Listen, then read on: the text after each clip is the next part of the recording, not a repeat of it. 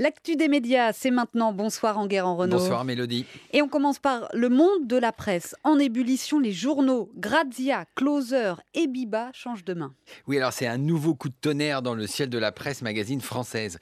Le groupe Mondadori, qui édite euh, Grazia, Closer, Science et Vie, Biba, Auto Plus et même le vénérable chasseur français est en passe d'être racheté par le quasi inconnu Reward Media.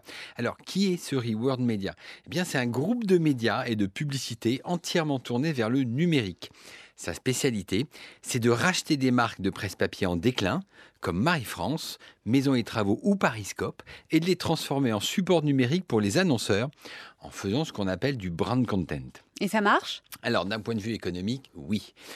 D'un point de vue journalistique, c'est un désastre. Le modèle de Reward, c'est des journaux sans journalistes. Ils sont remplacés par des jeunes sans carte de presse et souvent en auto-entrepreneurs. Ils écrivent des papiers web à la chaîne pour le compte des annonceurs. En 2015, Reward avait déjà racheté quelques titres à Lagardère.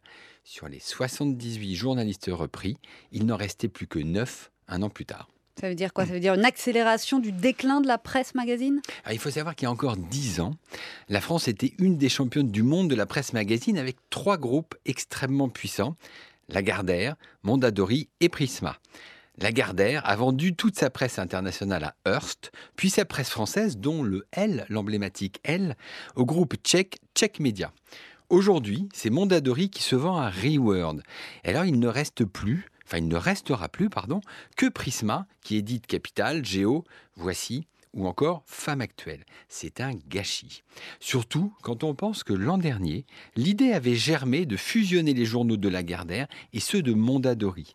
Mais ni Arnaud Lagardère, ni Silvio Berlusconi, qui est le propriétaire de Mondadori, n'ont voulu s'encombrer de presse. À propos de l'Italie, le gouvernement a réussi à imposer son candidat très conservateur à la tête de la RAI. Et ça, ça fait froid dans le dos. Hein. La RAI, c'est l'audiovisuel public italien, c'est l'équivalent de France Télévisions et de Radio France.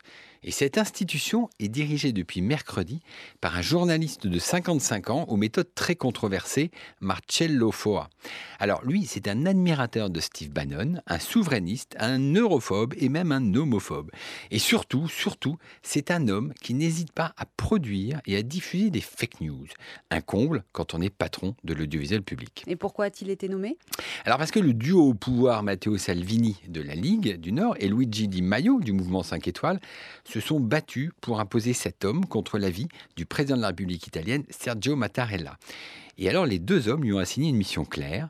Il va purger les parasites installés à la tête de l'ARAI depuis des décennies, a affirmé Matteo Salvini, et il va lancer une révolution culturelle à surenchérie, Luigi Di Maio.